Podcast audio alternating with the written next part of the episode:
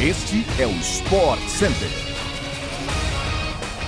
Fala, meu povo! Estamos chegando com mais uma edição do nosso podcast do Sport Center, programa que vai ao ar todos os dias às seis da manhã no seu tocador de podcast favorito. Eu sou Glaucia Santiago e antes da gente começar o nosso papo, aquele recadinho importante. Também tem Sport Center ao vivo todos os dias pela ESPN no Star Plus. Nesta terça-feira são quatro edições: 11 da manhã, 4 da tarde, 9 e 11 da noite. Então vamos embora! Mais um episódio do nosso podcast já começou.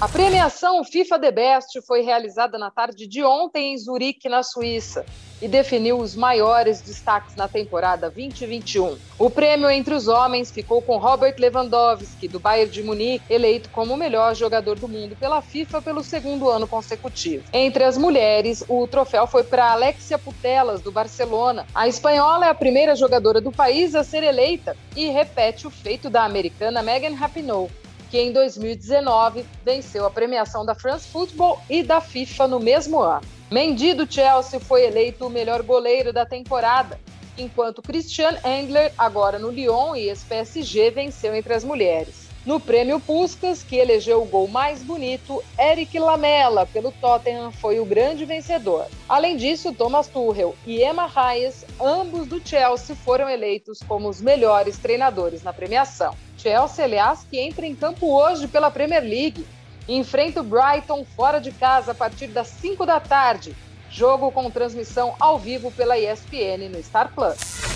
A CBF sorteou ontem os primeiros confrontos da Copa do Brasil 2022, que tem a sua primeira fase prevista para os dias 23 e 24 de fevereiro e 2 e 3 de março. Os principais jogos estão marcados entre Campinense da Paraíba e São Paulo, Globo do Rio Grande do Norte e Internacional e Salgueiro de Pernambuco e Santos. A fase inicial da competição será disputada em jogo único e os times que estão mais acima no ranking nacional de clubes contam com a vantagem do empate. Ao longo do campeonato, serão 92 times na disputa pelo título e o vencedor da Copa do Brasil levará uma vaga direta para a Libertadores como premiação. A final está prevista para o dia 19 de outubro. A partir da terceira fase, entram os times brasileiros que estão na atual edição da Libertadores e as partidas passam a ter confrontos de ida e volta. O São Paulo estreia no Paulistão 2022 no próximo dia 27 de janeiro.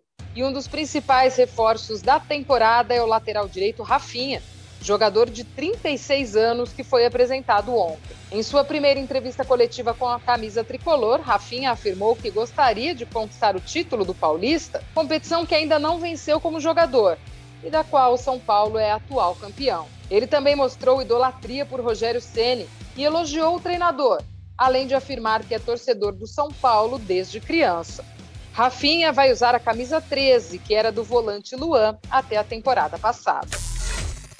No último sábado, o Flamengo recusou uma proposta pelo atacante Michael para jogar no Al Hilal da Arábia Saudita. O valor oferecido foi de 8 milhões de dólares, cerca de 44 milhões de reais. No entanto, caso haja uma nova investida dos árabes pelo jogador de 25 anos, a tendência é que o time da Gávea feche o negócio. Contando com este cenário, o Flamengo já se movimenta para buscar uma reposição para Michael. De acordo com informações do nosso repórter Gustavo Berton, o Flamengo teria realizado consultas ao staff de Ferreira do Grêmio e as conversas iniciais foram positivas. Por outro lado, segundo a apuração do ESPN.com.br, o Grêmio estaria com negociações avançadas pela renovação do contrato de Ferreirinha e trata o negócio como bem encaminhado.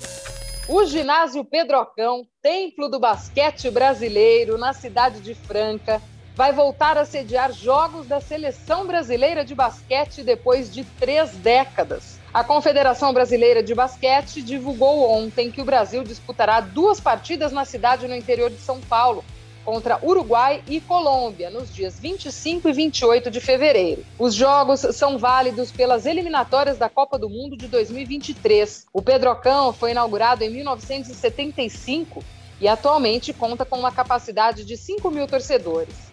A última vez que a seleção brasileira jogou no ginásio foi na década de 1980 em uma partida contra um combinado da cidade. Por falar em basquete, o Flamengo enfrenta hoje o Minas Tênis Clube na semifinal do NBB Super 8. A partida está marcada para as 8 da noite e tem transmissão ao vivo pela ESPN no Star Plus. Chegamos ao fim de mais um episódio do nosso podcast do Sport Center. Então vamos lembrar, de segunda a sexta-feira a gente está aí no seu fone de ouvido, com os programas no ar a partir das seis da manhã e tem aquela edição extra às sextas-feiras à tarde e claro, a gente também se encontra na TV, no Star Plus, tudo para você. Um beijo, até a próxima!